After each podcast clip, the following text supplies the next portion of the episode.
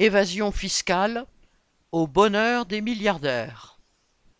En 2022, 1000 milliards de dollars, soit près de 950 milliards d'euros, ont été transférés par les grandes entreprises dans les paradis fiscaux.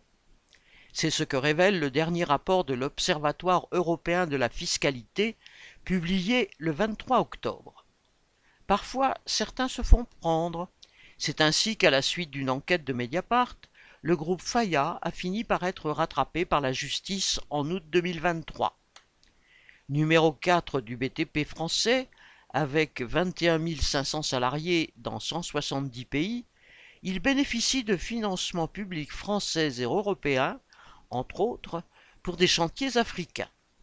Deux filiales du groupe sont soupçonnées d'avoir participé à un montage offshore à l'île Maurice, où le taux d'imposition sur les sociétés oscille entre 0 et 3% contre 25% en France.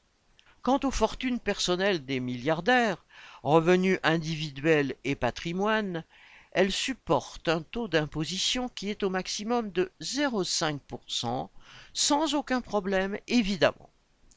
En 2021, plus de 140 pays ont décidé qu'un impôt minimum de 15% sur les sociétés devrait entrer en vigueur en 2024 et éviter la compétition entre les différents pays qui s'efforcent d'attirer les bénéfices des grosses sociétés en baissant ce taux d'imposition.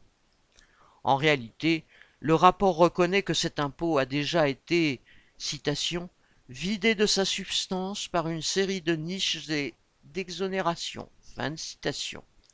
Au mieux, à supposer qu'il se mette en place réellement, il ne pourrait même pas rapporter la moitié des 130 milliards de dollars escomptés.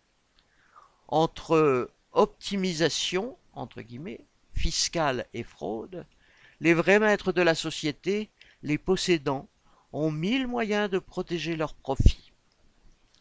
Sylvie Maréchal